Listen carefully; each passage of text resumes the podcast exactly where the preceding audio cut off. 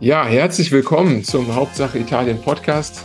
Heute Aufnahmetag der 22. April und damit ähm, exakt sechs Monate seit dem Amtsantritt von Giorgia Meloni als italienischer Regierungschefin. Und sechs Monate ist natürlich eine gute Zeit, um auch so ein bisschen aus der Distanz mal wahrzunehmen, wie es denn eigentlich dazu kam, was seitdem passiert ist und eben vielleicht so ein bisschen die, die Hysterie abzulegen, die ja vor allem auch dann in der deutschen öffentlichen Landschaft äh, sehr stark war. Ich weiß, ein, ein Ding, was mir noch immer so hängen bleibt, ist so das Sterncover damals ne, mit die gefährlichste Frau Europas und äh, ganz viele ähm, sonstige Berichte dazu. Aber um das Ganze jetzt mal so ein bisschen sachlich, vielleicht auch analytisch einzuordnen, freue ich mich sehr, dass ich heute die Politikwissenschaftlerin und Italianistin Frau Dr. Maike Heber begrüßen darf im Podcast. Und ähm, vielleicht mal ganz einleitend, Frau Heber, wie haben Sie denn damals die Zeit der Wahl wahrgenommen und, und waren Sie persönlich auch von dem Wahlergebnis dann überrascht?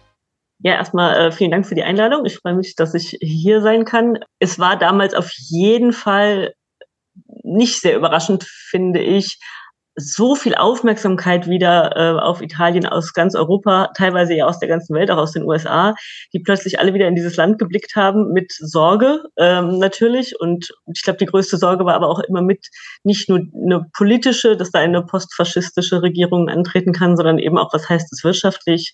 Raten wir jetzt wieder in diese Phase der Unzuverlässigkeit? Gibt es jetzt wieder neue Finanzkrise und so weiter und so fort? Ich glaube, das hat alles mitgeschwungen. Und was mir besonders aufgefallen ist, ist aber, dass die Wahrnehmung ganz unterschiedlich war oder auch die Themen, die Prioritäten in Italien einerseits und eben von außen andererseits. Also dass eben gerade dieser, dieser Punkt, dass äh, die Fratelli d'Italia und Giorgia Meloni eben zu den Postfaschisten gehören, dass das etwas war, was im italienischen Kontext meines Erachtens eine ganz geringe Rolle gespielt hat, während es eben innerhalb Europas und auch gerade in Deutschland eigentlich total im Vordergrund gestanden hat und auch ein Stück weit die anderen Gründe äh, für diese Entwicklung und ihren Wahlsieg äh, ja nach hinten hat rücken lassen, definitiv.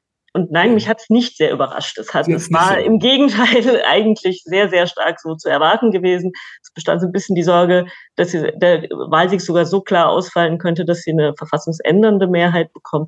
Das ist dann ja aber nicht eingetreten. Genau, vielleicht bevor wir so ein bisschen auf die auf die äh, genauen Ergebnisse oder auch so ein bisschen das, das, das Wahlsystem, was ja sicherlich eine Rolle gespielt hat, ist, ähm, äh, blicken. Vielleicht eine Frage, was waren denn für Sie die, die, die Gründe für den Wahlerfolg des Rechtsbündnisses? Ich glaube, da muss man nochmal zwei Schritte vielleicht ein Stück zurückgehen, was eigentlich vorher passiert ist. Also Draghi hat ja eine sehr ruhige, sehr erfolgreiche äh, Regierungszeit insgesamt gehabt. Und ich glaube, da war erstmal sowohl auf internationaler Ebene als auch in Italien eigentlich die Zufriedenheit überwiegend groß. Und dann wurde er auf diese unsägliche Art und Weise und völlig überraschend, auch glaube ich für die meisten politischen Beobachter, ja, letztlich abgesägt in so einem interessanten Zusammenspiel aus äh, Cinque Stelle, Lega und Berlusconi, die irgendwie versucht haben, ihr politisches Überleben zu sichern. Äh, und er da wirklich so ein bisschen als Bauernopfer rausging. Und ich glaube, das hat ziemlich alle politischen Kräfte sehr stark beschädigt. Und auch die Phase vor der äh, Regierung Draghi war ja eine, wo sich die politischen Parteien in Italien eigentlich als völlig unfähig präsentiert haben, eben vernünftige Mehrheiten zu bilden, eine ordentliche Politik zu machen und so weiter. Also es gab, es war ja eine ganz, äh, ja, ganz schwierige Gemengelage, überhaupt eine stabile ähm, Regierung äh, herzustellen. Und dann kam eben mit Meloni diejenige, die ähm, ja, die ganze Zeit über sehr konsequent in der Opposition gewesen ist, die sehr kohärent ihre Positionen immer wieder vertreten hat und eben eine, die an diesen ganzen vorhergegangenen ähm, ja, politischen äh, Spielchen nicht teilgenommen hat. Und insofern in dem Moment irgendwo auch die glaubwürdigste Person noch gewesen ist. Genau. Und sie ist, hat es geschafft, trotz aller Streitigkeiten und trotz aller Konflikte, die es gegeben hat, dann diese Mitte-Rechts- oder Rechts-Mitte-Koalition zusammenzuhalten, zu schmieden und zu sich darauf zu fokussieren, wir wollen jetzt diesen Wahl, diese Wahl gewinnen äh, und dem orten wir erstmal alles unter. Das ist ihnen sehr gut gelungen. Ja, definitiv. Ich weiß, ähm, so zu der Zeit, äh, als Corona noch stark war, äh, wirkte es ja auch lange so, als wäre sie im Grunde, oder war sie ja auch faktisch die einzige Oppositionskraft, ne? weil ja ihre beiden jetzigen Beteiligten, ähm, Forza Italia und ja auch ähm, Herr Salvini und seine Lega, waren ja Teil der Regierung. Ne? Das heißt, die hatte wahrscheinlich auch so im, im, im Volk eigentlich eine ganz große ähm, Wahrnehmung als vielleicht die demokratische Kraft, die eben noch die, als einzige vielleicht einen Kurs dagegen vertritt, weil Italien hat ja doch recht harte Maßnahmen und auch eine recht harte ähm, äh, Impfumsetzung dann was, was Corona angeht. Ähm, sehr interessant. Aber vielleicht noch mal einen Punkt, den hatten Sie eben schon mal reingeworfen. Das ist ja so der größte Stempel, glaube ich, auch in der deutschen Öffentlichkeit. Das ist so der Stempel des Neofaschismus, der eigentlich immer vor allem natürlich bei Frau Meloni liegt. Ähm, kann man denn jetzt so, weil wir jetzt ja auch schon sechs Monate im Grunde seitdem ähm, verstrichen haben, kann man das denn in irgendeiner Form greifbar machen? Gibt es diese, ähm, äh, gibt es Dinge, die darauf hindeuten, dass sich das jetzt auch in der Regierung wiederfindet? Oder, oder wie ordnen Sie das ein, beispielsweise auch so aus der Politikwissenschaft? Also zum einen, um ein bisschen auf Begrifflichkeiten rumzureiten, ist es tatsächlich der Begriff des Postfaschismus äh, oh, nochmal verbreiteter, weil ja. es einfach tatsächlich eine Kontinuitätslinie gibt seit Ende des Faschismus in Italien, äh, der Movimento Sociale Italiano, ähm, der sich eben als Erbe, als demokratisches Erbe sozusagen der Faschisten gesehen hat. Und dieser Linie entstammen die Fratelli d'Italia. Und da kann man dezidiert sagen, dass unter den Führungspersonal, unter dessen äh, ja, politischen Akteuren definitiv äh, Personen vertreten sind, die auch gar kein Hehl daraus machen, dass sie eben ihre Duce-Büsten zu Hause haben und an bestimmten Festivitäten und äh, Erinnerungs ähm, Veranstaltungen teilnehmen. Interessant fand ich jetzt, es hat ganz vor kurzem eine Umfrage gegeben im Auftrag von Lassette zu eben der Haltung des, äh, zum Faschismus und zum Antifaschismus in Italien, auch aufgedröselt nach äh, der, also der Wahlzugehörigkeit, sozusagen nicht Parteimitgliedschaft, sondern wen haben sie gewählt. Und da war es tatsächlich so, dass die Wählerschaft von Fratelli d'Italia sich zu über 50 Prozent als antifaschistisch erklärt hat. Das heißt also, das, und das hatte ich vorhin andeuten lassen, ich glaube, für die Wählerinnen und Wähler hat es im Herbst nicht so sehr eine große Rolle gespielt. Man sieht das schon so nach dem Motto, ja, da gibt es eine Geschichte, die ist wahrscheinlich auch nicht ganz aufgearbeitet. Da gibt es vielleicht auch unklare Positionen, die man vielleicht selber gar nicht so ähm, teilt, dass man doch dem Faschismus, also die Fratelli Italia dem Faschismus doch eher positiv gegenüberstehen. Ähm, aber das hat zur Wahlentscheidung eben relativ wenig beigetragen. Da hängt dann viel vielleicht dann doch damit zusammen, dass das nicht so ein krasses Tabu ist, wie es in Deutschland das wäre. Ähm, sicherlich auch, dass Meloni es ganz gut taktisch klug eingestellt hat, ähm, sich doch irgendwie so ein bisschen davon zu distanzieren, ohne sich zu sehr davon zu distanzieren, sich aber halt auf jeden Fall sehr stark als eine sehr vernünftige konservative Kraft äh, inszeniert hat. Und Italien hat eigentlich fast immer mehrheitlich konservativ gewählt. Also es gab immer auch eine starke Linke, aber die meisten Regierungen waren doch eher konservativ. Und wenn man schaut, was gibt es für Alternativen, Forza d'Italia ist auf, ja, mit, mit dem Alter von Berlusconi einfach auf dem absteigenden Ast. Die Lega ist zum Teil noch radikaler in ihren Positionen. Und insofern ist auch, glaube ich, das ein Punkt zu sagen, da welche Alternativen hat man, wenn man nicht auf der linken Seite ist, wen dann zu wählen, als eine Meloni, die sich zudem noch sehr bürgerlich gibt. Ähm, und bis jetzt ist es, glaube ich, so, dass sich das, also er hat lange sich weiterhin so bedeckt gehalten. Inzwischen zeigt sich, glaube ich, ziemlich deutlich diese stark reaktionäre Haltung und auch, ja, ich würde schon sagen, eine gruppenbezogene Menschenfeindlichkeit äh, und eine rassistische Grundhaltung in Bezug auf die Migrationspolitik, äh, in Bezug auf einfach begleitende Äußerungen sozusagen zu Gesetzesvorhaben, wenn es darum geht, ähm, ja, die Anerkennung von Elternschaft von homosexuellen Paaren zum Beispiel. Also da fallen wirklich Sätze wie, dass das, äh, ja, dass das schlimmer sei äh, als Pädophilie oder dass man bei Leihmutterschaften oder ähnliche Sachen, dass das was mit Menschenhandel zu tun hat und eben auch bezüglich der Migranten, dass dort die Schutzmaßnahmen verringert werden sollen, dass man das immer so als eine Bedrohung stilisiert und inszeniert, als ein, ein Notstand, der, der Italien bedroht. Also dahingehend sieht man das schon, sage ich jetzt mal, diese sehr rechte und teils rassistische Einstellung, die Minderheiten auch definitiv gefährdet. Faschismus ist halt noch weiter darüber hinausgehend, nicht wahr? Ähm, und da muss man sagen, sind sie doch eher im moderat oder halt im normal konservativen hm. Spektrum, würde ich sagen.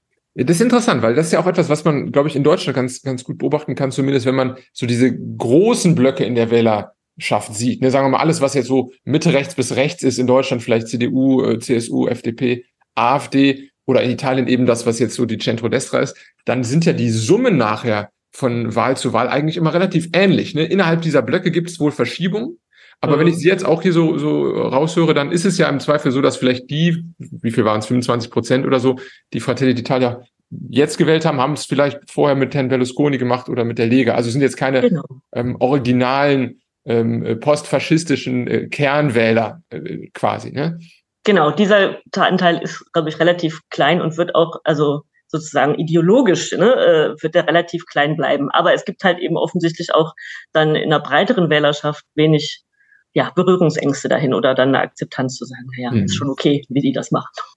Interessant. Jetzt haben Sie schon mal so ein, ein paar Begriffe genannt, ne? alles wahrscheinlich auch was so mit Richtung progressive äh, Kulturpolitik angeht oder äh, Minderheiten oder so, ähm, Migration. Gibt es denn da auch schon jetzt Veränderungen, die man wirklich beobachten kann, dass man sagt, seit ähm, seit äh, den letzten sechs Monaten gibt es da auch im politischen Raum schon wirklich Entscheidungen, die auch darauf hindeuten, dass es sich da jetzt klar verändert? Ja, das schon. Es ist jetzt vor kurzem äh, ein, eine, ein Gesetz verabschiedet worden, was eben zum Beispiel eben diesen anerkannten Status oder überhaupt den Status von Migranten noch mal ändert. Da wird eine bestimmte Form des Schutzes für diejenigen, die sozusagen keine Chance auf Asyl haben, wurde gestrichen. Da gab es auch großen Protest von, von Bürgermeistern von den großen Städten in Italien dagegen, die einfach sagen, das ist ähm, ja schon eine fahrlässige Maßnahme, weil die Personen werden trotzdem in Italien sein, haben dann aber quasi keinen Status, also rutschen automatisch in die Illegalität oder sind auch nicht sichtbar und dafür können, können dann wiederum auch die, äh, die Kommunen mit denen gar nicht, also nichts für sie tun, aber nichtsdestoweniger ist die Präsenz der Personen halt da. Und das wurde schon auch stark kritisiert, passt aber logischerweise ins Bild und in die Erzählung. Ansonsten wird das sehr stark geframed im Hinblick darauf, die, die Regierung möchte unbedingt die Schlepperbanden sozusagen äh, bekämpfen, dass das die Hauptaufgabe ist. Also anstatt sich irgendwie grundsätzlich strategisch Gedanken darauf zu machen, dass es Migration gibt und dass man die irgendwie steuern muss und dass man entsprechende, ja, nicht nur Aufnahmezentren aufbaut, sondern einfach wirklich auf allen Ebenen da ähm, ja Prozesse vorsieht und so weiter, das geregelt ist, wird halt immer drauf geguckt, wir müssen diese Kriminellen stoppen und wir müssen irgendwie diesen Notstand ähm, bekämpfen ja, also da ist, da ist viel Rhetorik, glaube ich, dabei, die das Ganze Rhetorik. verschärft. Mhm. Ähm, so. Und ähnliche Sachen auch ähm, bezüglich der, ja, wie gesagt, die Anerkennung von, von Kindern von Homosexuellen, wo halt einfach durchgesetzt wurde, dass da eine Praxis, die auf kommunaler Ebene tr trotz fehlender gesetzlicher Grundlage einfach gemacht wurde, dass das anerkannt wurde, dass das jetzt auch durchgesetzt wurde, dass das nicht mehr stattfinden darf. Ja, aber auch da sind wir eher auf der Ebene der politischen Diskurses als jetzt noch äh, tatsächlich auf gesetzlicher Verschärfung. Ja, weil, weil das ist auch so ein bisschen meine Wahrnehmung, ne? Jetzt so die, die neuesten Dinge, die man so, sag ich mal, in der Öffentlichkeit mitbekommt, wie irgendwie, ne, die Aufwertung der italienischen Sprache oder Verbot von, von Heuschrecken im, äh, im Essen äh, zum Erhalt des italienischen äh, kulinarischen, äh, äh, ja, der Kultur. Äh, das sind natürlich äh, äh, in der Mehrheit eigentlich ja so sehr kleinteilige Dinge. Wie ist es denn, also ne, gerade jetzt durch so eine, man hat ja lange gedacht, das wäre jetzt so die, der große Rechtsrutsch, ähm, wie ist denn mit, mit größeren Reformen? Damit hätte man ja verbunden, ich weiß nicht, ob Sie, ob Sie darauf auch eingehen wollen. Es gab ja mal die Diskussion beispielsweise um eine Veränderung der Verfassung hin zu einem System eher, eher dem wie Frankreich mit einem starken Mann in Anführungszeichen als Präsidenten. Gibt es denn in solcher Richtung schon erste Indizien, die darauf hindeuten, dass sich hier wirklich grundlegend was ändert in Italien? Also die Pläne sind da. Das wird vielleicht auch im Laufe der Legislatur nochmal auf den Tisch kommen, dass man tatsächlich diese Verfassungsreform nochmal angeht in Richtung eines Präsidialsystems zur Stärkung der Nation. Ähm, und da bin ich aber durchaus skeptisch, ob das tatsächlich äh, durchgeführt wird, weil es gibt erst erstens ganz andere äh, Problematiken, gerade auf wirtschaftspolitischer, steuerpolitischer äh, Sicht, ähm, wo auch durch diesen ähm, Piano Nazionale della Resilienza del Recupero, no, della Ripresa, ähm, wird sozusagen aus dem äh, EU-Fonds für den Wiederaufbau nach Corona, wo einfach sehr, sehr viele Maßnahmen und Reformen jetzt erlassen werden müssen, um diese Gelder, die mehrere hundert Milliarden, zu bekommen. Da ist einfach in anderen Politikfeldern ein, ein viel größerer Druck, tatsächlich dort äh, etwas zu tun. Insofern hat das mit Sicherheit Priorität. Und zum anderen birgt auch jede Verfassungsreform, das zeigt die italienische jüngste Geschichte ja auch, einen gewissen politischen Sprengstoff. Und ich glaube, Giorgia Meloni ist relativ klug genug, äh, um zu schauen, dass sie sich nicht ohne Not in solche Situationen gibt, die dann vielleicht ihre Regierungsstabilität auch gefährden könnten. Mhm. Ja, das ist ein äh, guter Überleitungspunkt. Da wollte ich auch drauf hinaus, äh, weil, weil Sprengstoff, das war ja so, glaube ich, jetzt nach dem Thema ähm, äh, Neo- oder Postfaschismus so in der Öffentlichkeit beim Wahlsieg eh so das zweite Hauptthema. Ja, aber guck mal, das läuft ja maximal ein halbes Jahr oder ein Jahr gut, bis sie die Streithähne um Salvini und Berlusconi wieder begraben hat. Ähm, wie schätzen Sie das denn ein? Was, was wären denn vielleicht Gründe, ähm, die dazu führen könnten, dass diese Koalition sich auflöst oder deuten denn gewisse Dinge darauf hin, dass es dazu auch wirklich kommt? Also momentan deutet eigentlich nichts darauf hin. Es gibt zwar zahlreiche Konflikte immer wieder und gerade mit der Lega auf politischer Ebene, wo das würde ich sagen, das ist vielleicht ähnlich wie auf einem Niveau, wie wir es gerade auch in Deutschland erleben. Ne? Man, jede Partei, die in der Koalition ist, versucht sich irgendwie zu profilieren, möchte ihre Lieblingsprojekte und Aspekte durchbringen und da sind sich natürlich die äh, Parteien auch nicht immer einig. Ähm, auf der anderen Seite gab es diese sehr starken naja, Auswüchse von, von Silvio Berlusconi und Forza Italia bezüglich Russland, was, glaube ich, mhm. äh, Meloni international sehr in Bedrängnis gebracht hat. Ähm, aber das hat, das haben sie doch regierungsintern eigentlich ganz gut gemanagt, dass da die Konflikte oder dieser Aufruhr immer wieder auch abgeflacht ist und man dann gesagt, okay, wir arbeiten jetzt weiter und da ändert sich jetzt irgendwie erstmal nichts. Und der zweite extrem springende Punkt dahingehend ist, die Opposition ist zurzeit keine Alternative. Also es gab ja zwischendrin nochmal Regionalwahlen äh, in Lazio und in der Lombardei. Da war es extrem erschreckend, wie niedrig die Wahlbeteiligung war. Es gab klare Siege von Mitte rechts auch da, aber es war so ganz offensichtlich, dass äh, viele Wähler gesagt haben, wir haben hier auch gar keine Alternative, weil mhm. äh, es gibt ja, es gibt diese Möglichkeit gar nicht, dass wir jetzt wirklich sagen können, ähm, wir könnten eine Mitte-Links äh, Mitte ähm, Koalition dort in Regierungsverantwortung wählen. Die sind mhm. einfach zu gespalten und dann gehe ich lieber gar nicht wählen, als dass ich jetzt äh, Mitte rechts wähle, weil mir das vielleicht dann doch nicht so gefällt, was die machen.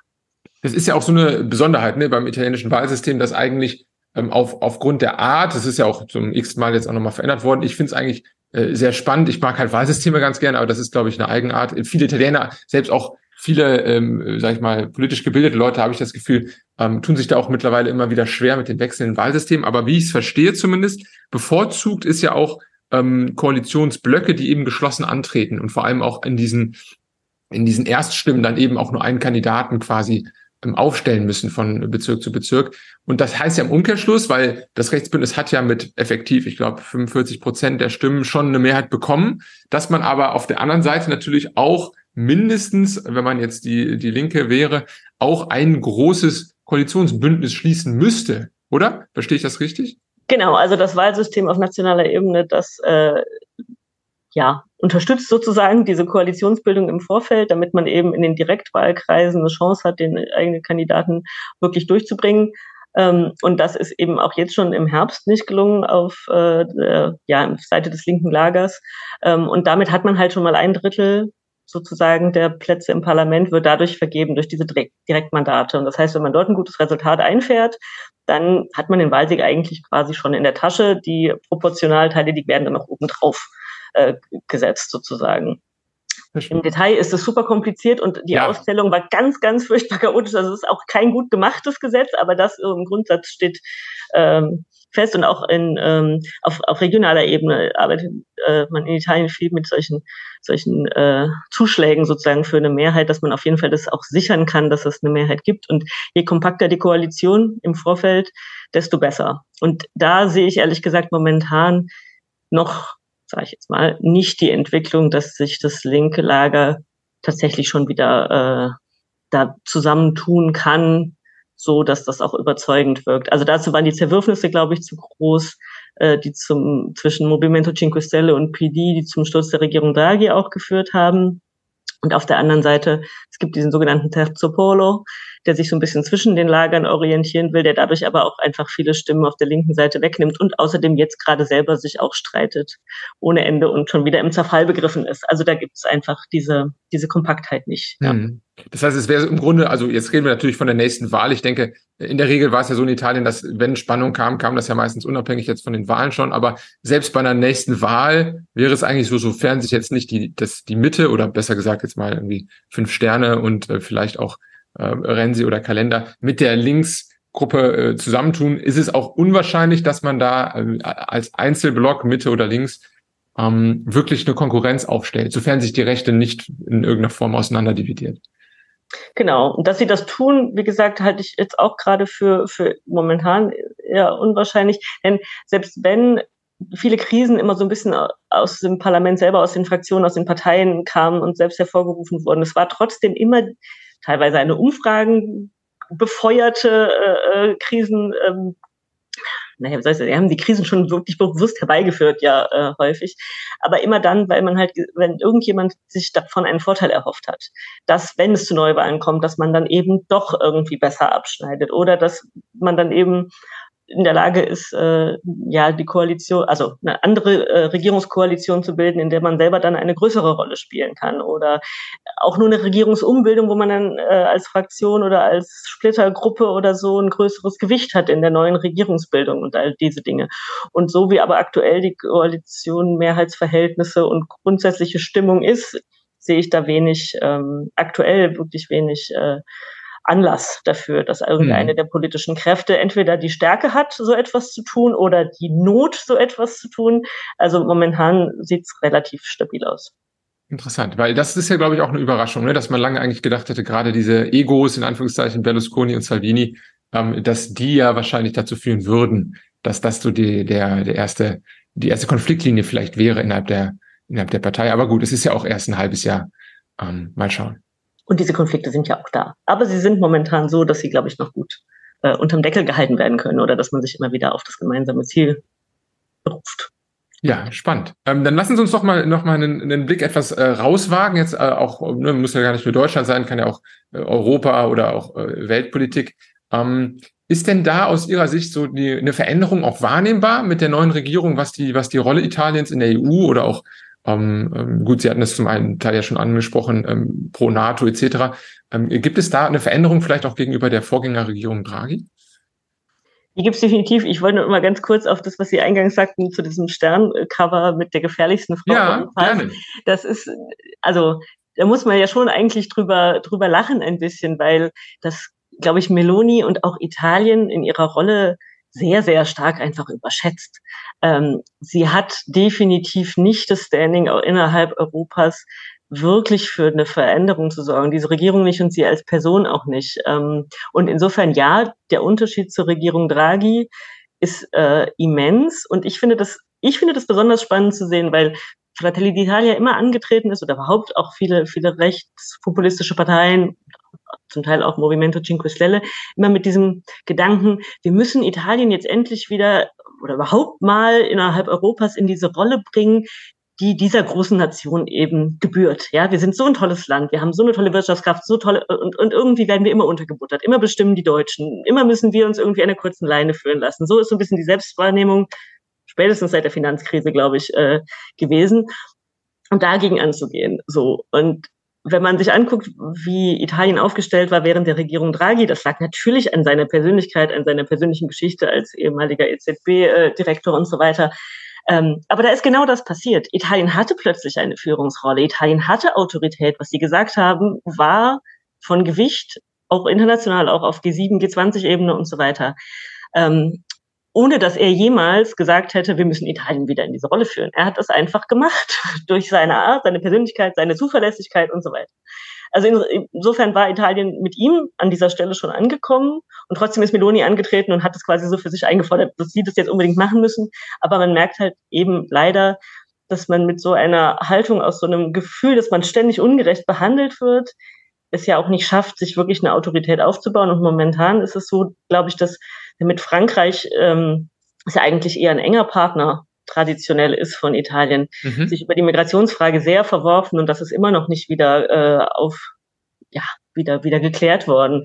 Ähm, zu Deutschland waren die Beziehungen ohnehin eher schwieriger und insofern ist Italien auf europäischer Ebene ich will nicht sagen unbedingt isoliert, aber sie schaffen es nicht unbedingt, ihre Interessen tatsächlich durchzusetzen. Dadurch, dass sie sich immer wieder auch gerne in die Nähe von Polen und Ungarn bringen, wird das auch nicht besser. Ähm, und insofern könnte das natürlich wiederum für die Gefahr sorgen, dass sie sich stärker radikalisieren, weil sie wieder sagen, ja, Europa reagiert ja gar nicht auf uns oder wir können dort unsere Sachen nicht durchsetzen. Das ist quasi diese zunächst sehr starke Vergewisserung sagen, nein, nein, das sind unsere Bündnispartner und wir bleiben in der EU und wir wollen das ja irgendwie auch alles mitgestalten, dass das wieder vielleicht ein bisschen zurück umschlägt und dass man da wieder so eine stärkere Abgrenzungsposition gibt. Die Gefahr kann meines Erachtens schon gegeben sein. Mhm. Ja, ist natürlich auch so eine selbsterfüllende Prophezeiung, ne? wenn man äh, gegenüber den anderen Europäern auftritt nach dem Motto, ähm, äh, ja, jetzt gib uns doch mal was und dann eben äh, ohne Grund quasi auch äh, äh, Widerspruch ein, ein, äh, einhamstert und dann entsprechend das auch dann innenpolitisch wieder verkaufen kann. Ja, guck mal, die geben uns ja auch alle nichts. Ne? Also genau. das ist ja äh, so ein, ein, kleines Dilemma. Ich hatte mal, was ich im Wahlkampf ganz interessant fand, gesehen, dass ja Frau Meloni selbst so auch sehr enge Beziehungen, sie hatten schon gesagt, Polen, ne? mit denen sind sie auch, glaube ich, in einer in einer Koalition in, äh, im Europäischen Parlament, aber auch mit Spanien hatte, wo ja zumindest vielleicht so geografisch so ein paar Ähnlichkeiten zu bestehen. Frau Meloni war ja auch viel bei der Vox ähm, mhm. Gibt es da irgendwie Anzeichen, dass sich da vielleicht eine neue Achse formt, vielleicht als Parallele zu, zu, zu Deutschland, Frankreich? Na, ich hatte jetzt im Vorfeld äh, zu, zu diesem Gespräche mal kurz nachgeschaut. Es stehen ja auch Parlamentswahlen an in, in Spanien in diesem Jahr, aber die Vox zum Beispiel geht dort eher als wahrscheinlich als Verlierer raus. Also es ist nicht klar, in welche Richtung politisch sich Spanien entwickelt. Und ich glaube davon, also eine richtige Achse kann man ja eigentlich nur bilden, wenn man die entsprechenden Leute auch in, in, in vernünftiger Regierungsverantwortung ja. hat oder dort auch starke Personen hat. Also insofern wäre für mich eher der Punkt zu sehen, was passiert in Frankreich, wenn der Präsidentschaftswahl, also wenn dann doch vielleicht der Assemblée Nationale ähm, Präsidentin oder Präsident stellt, dann könnte das tatsächlich nochmal eine Verschiebung geben, weil man dann einfach ein Gewicht, also wirklich ein Schwergewicht hat, das sozusagen politisch auf einer anderen Seite steht. Und das ähm, die Position von Meloni und überhaupt so dieses eher das Europa der Nationen als tatsächlich eine Europäische Union dann nochmal einen anderen Drive bekommt. Aber ich glaube, hm. Spanien mhm. wäre auch, selbst wenn das so wäre, nicht stark genug, um allein mit Italien zusammen dann so eine, also tatsächlich auch ein wirkliches Gewicht zu machen. Es würde die Dinge wie immer noch mal verkomplizieren auf europäischer Ebene, aber ich glaube, es hätte jetzt nicht diesen, ja, diese, diese wirklich ähm, starken Einfluss auf europäischer Ebene.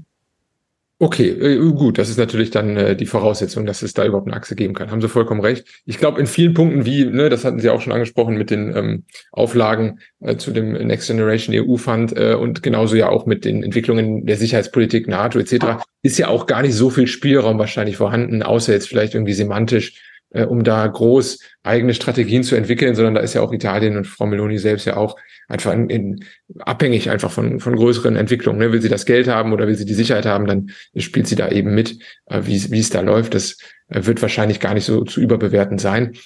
Was mich jetzt nochmal sehr interessieren würde, weil Sie auch in dem Bereich geforscht haben, auch promoviert haben, ist so ein bisschen ähm, die, die Perspektive aus, aus der deutschen Sicht, vielleicht auf Italien. Ähm, wie geht's denn Ihnen jetzt mit den großen Umwerfungen der letzten Wahl, aber jetzt auch ähm, mit, äh, mit Blick auch auf die, ähm, auf die, ja, auf die Zeit bis 2026, bis zur nächsten Wahl? Ähm, wie nehmen Sie denn vielleicht äh, die, die Wahrnehmung Italiens in Deutschland wahr oder was würden Sie sich vielleicht wünschen, wie sich das so ein bisschen äh, in der Zukunft verbessern könnte? Hm, es sind so ein bisschen zwei Aspekte. Also was ich meinerseits so, wenn ich die Gemengelage gerade betrachte in Italien, ähm, vielleicht so ein bisschen aus der Position raus, Politikwissenschaftler so, äh, so ein bisschen auch so sezieren und gucken, was ist interessant, ohne jetzt, äh, ähm, was vielleicht auch manchmal ein bisschen zynisch sein mag oder so, weil ja von jeder Politik auch Personen immer betroffen sind. Ähm, Finde ich es auf jeden Fall sehr spannend zu sehen, eben dieser Fakt, man hat jetzt endlich wieder eine wirklich stabile Regierung, eine, die direkt aus einer Wahl hervorgegangen ist, eine, die sich auch ähm, ja, inhaltlich einfach sehr klar profiliert, also die nicht irgendwie so ein übergreifender, lagerübergreifender Punkt ist, sondern eben im Guten wie im aus meiner Sicht natürlich eher schlechten ähm, eine ganz klare Positionierung hat, auch wenn diese eben reaktionärer ist, ähm, was andersrum ermöglicht, dass sich eben auch auf der Gegenseite das Profil vielleicht wieder stärken lässt. Also das ist mit der, mit der Wahl von Elie Schlein zur neuen Vorsitzenden des Partito Democratico, glaube ich, schon so ein erstes Anzeichen dass man da äh, auch einfach wieder wirklich zwischen verschiedenen Alternativen wählen kann und sich vielleicht auch wieder doch mittelfristig, hoffe ich, ähm, ja, eine stärkere Politisierung oder Mobilisierung, Mobilisation ähm, der, der Wählerschaft auch, auch daraus ergibt. Ähm, weil über viele Jahre war es eben so, was Sie auch gerade angesprochen haben, durch die europäischen Politiken, gerade auf wirtschaftspolitischer Ebene oder so, ist der Spielraum nicht sehr groß. Dadurch gibt es so eine gewisse Angleichung zwischen allen Parteien, wenn sie Realpolitik machen. Und das fördert aber an einer bestimmten Stelle auch wieder den Frust und dann das Neuaufkommen von, ähm, von neuen Parteien, die dagegen sind, aber dann am Ende auch feststellen, wie der Movimento Cinque Stelle, wir können so viel eigentlich gar nicht machen. Und insofern hat ich jetzt so ein bisschen das Gefühl, man, ja, man fokussiert schon auf Felder, wo tatsächlich was aktiv machen können. Das betrifft aber auch zum Beispiel die Arbeitsmarktpolitik oder ein bisschen die Steuerpolitik oder so. Ähm, Und da fände ich es spannend zu sehen, ähm, ob sich das so weiterentwickelt, dass man wieder zwischen zwei klaren politischen Alternativen in eine wirkliche Debatte geht auch und sich entsprechend dann die Wählerinnen und Wähler in Italien auch so entscheiden können, ähm, ohne dass man ständig irgendwelche Expertenregierungen einsetzen muss, die den Notstand verwalten sozusagen. Und von deutscher Seite, ja, das ist das ist schwierig. Ich habe das Gefühl, dass es nicht unbedingt wieder erwarten besser geworden ist über die letzten Jahrzehnte, dass man irgendwie ein Verständnis dafür entwickelt, wie so die die Gemengelage in Italien ist ähm, das kommt immer wieder äh, auf, ich glaube, ich eben in dieser wirtschaftsfinanzpolitischen Hinsicht, dass immer noch dieses Bild so vorherrscht, dass es irgendwie das korrupte Italien, das, was irgendwie über seine Kosten lebt und so weiter, ähm, ohne sich wirklich für die Hintergründe zu interessieren, warum das vielleicht auch so ist oder was sich vielleicht auch deutlich gebessert hat in den letzten Jahren. Ähm, und insgesamt frage ich mich gerade so ein bisschen, welchen Stellenwert ähm, Italien für Deutschland eigentlich noch hat. Das ist vielleicht jetzt nicht nur politisch, aber so insgesamt als Orientierung ähm, oder als, als Land, wo man hinguckt und schaut. Und das ist natürlich dann umso leichter zu sagen, oh mein Gott, da, was ist da unten los, wenn man dann eben eine Regierung hat, die eben diesen Stempel des Postfaschistischen halt doch trägt und davon können, ja, kann man sich hier, glaube ich, dann gut abgrenzen. Aber das ist, das geht nicht nur für Italien. Ich glaube, es ist insgesamt wichtig, dass wir wissen, was unsere europäischen Nachbarländer, was die eigentlich wirklich umtreibt und was die Gründe sind für politische Entwicklung und so weiter. Ähm, ja, da würde ich mir, glaube ich, insgesamt mehr wünschen, dass man da mehr auf die Hintergründe eingeht, als auf die, die oberflächlichen, ähm, ja, vielleicht auch klischeehaften äh, Sichtweisen. Ja, kann ich nur vollstens unterschreiben. Zum Teil versuche ich das ja auch in diesem Podcast-Format, zumindest so ein bisschen, was vielleicht die wirtschaftlichen Aspekte angeht. Und ähm, was ich auch, auch da mal wieder betonen will, ist ja, dass auch gerade Italien eine unglaubliche Parallele auch immer aufzeigt. Wenn man jetzt mal vielleicht bis guckt bis vor dem Tangentopoli 92, ähm, auch alleine was das äh, Parteiensystem und die Parteienlandschaft angeht, äh, gab es da ja auch einfach zu Deutschland mit den ähnlichen äh, Parteienarten, eine Christdemokratie, Sozialdemokratie etc. Äh, ganz viel Parallelen und sollte es mal dazu kommen, dass sich vielleicht die Parteienlandschaft verändert in Deutschland, ähm, wird man wahrscheinlich wieder ganz viel nach Italien gucken und schauen, wie, wie, wie sich so eine Entwicklung dann auch mal abzeichnen kann. Und ähm, ja, wenn es jetzt dazu führt, dass Stabilität einkehrt, ist es, glaube ich, gerade auch sollte es eigentlich im Interesse sein von Deutschland, wie man dann vielleicht damit umgeht mit so einer Art äh, Regierung, ist dann die nächste Frage. Aber äh, zumindest wollen wir dann zumindest mal hoffen, auch im Sinne der Italiener, dass sich die Politisierung und Stabilisierung jetzt mhm. dann zumindest äh, vielleicht hiermit einstellen kann. Sehr schön. Äh, Frau Hebert, lassen Sie uns gerne noch mal einen zweiten Blick wagen, wenn die Zeit äh, gekommen ist, vielleicht für das, für die Jahresfrist von Frau Meloni, aber für den Moment äh, äh, darf ich mich schon mal herzlich bedanken. Und ähm, ja, wer weiß, bis zum nächsten Mal. Ja, äh, auf jeden Fall sehr gerne. Und es kann auch sein, dass nur noch als äh, abschließende Bemerkung, dass in einem halben Jahr ich meine eigene Analyse schon wieder komplett zurücknehme und es ganz anders aussieht. Also die jüngere Geschichte in Italien hat eigentlich gezeigt, dass man vor Überraschungen nie gefeit ist. Also insofern, wie gesagt, es kann auch ganz Absolut. anders aussehen Absolut. schon in einem halben Jahr. Genau, deswegen haben wir definitiv genug, um uns dann nochmal in der Jahresfrist dann, neu zu unterhalten. Vielen Dank. Vielen Dank.